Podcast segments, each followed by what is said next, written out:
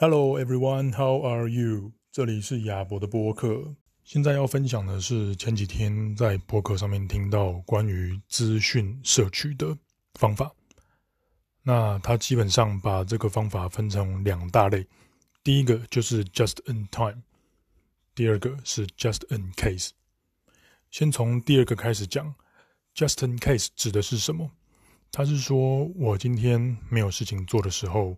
我在滑脸书、滑 IG、看影片、读书。或者是看文章，那这些时刻，我们并没有一个立即性的需求，或者是有一个问题需要去解决，所以呢，常常会发生的就是我们看的这些对我们有帮助的东西，但是因为没有一个立刻的问题需要去应用它，所以只能把它放在脑海中的某一个部分，或者是把它存在手机或者是笔电上。那接下来会发生的就是，在未来的某一天，假设我们万一真的需要用到这样子的资讯的时候，第一个，可能我们已经忘记自己有看过这个东西了；第二个，如果我们记得，那还要再从笔电或者是手机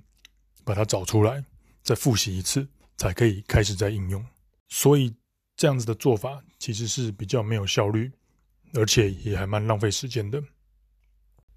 另一个资讯摄取的方法叫做 just in time，它指的是及时的摄取资讯。也就是说，当我们有遇到问题，或者是有一个疑问需要去解决的时候，我们才去找那个资讯。那找到那个资讯的时候，就可以立刻的应用到我们的问题或者是疑问上面。